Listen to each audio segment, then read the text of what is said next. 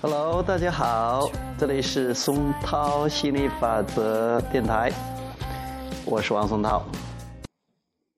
嗯，今天给大家聊聊持续和坚持。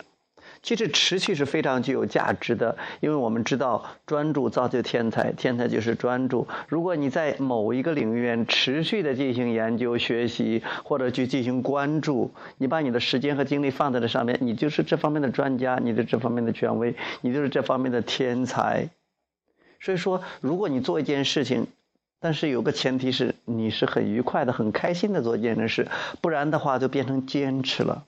其实你会发现，现在太多太多人在坚持做一件事情，而且大家都在都在歌颂坚持。大家都说：“哇，你坚持下来真好。”很多人为自己不能坚持做某件事而觉得很很无奈、很后悔、很责备自己。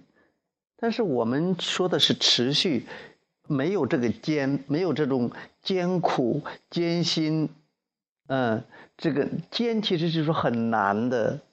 呃，如果是这样的话，说明你有抗拒，你都不喜欢，你做了你也做不久，所以这就是为什么不能坚持。那我我为什么我可以跳这么多年舞，练这么多年舞没有停，就是因为我不把它当成一种坚持，我喜欢。还有心理法则，我我就觉得喜喜欢。你能说你坚持每天呼吸吗？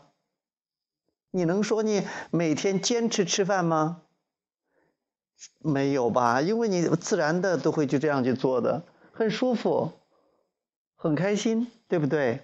所以说，你可以持续的做一件特别特别棒的事儿，你自然的会持续下去的，呃，持续产生价值，非常具有价值的啊。然后呢，不用坚持做任何事情。如果坚持了这件事，说明该放弃了。需要坚持的东西都是该应该放弃的东西，说明你不喜欢那个，对你来说没有吸引力，呃，你没有跟随你的内心本源。北原说这个东西不对你没有什么帮助的，所以放弃好了。OK，好，拜拜。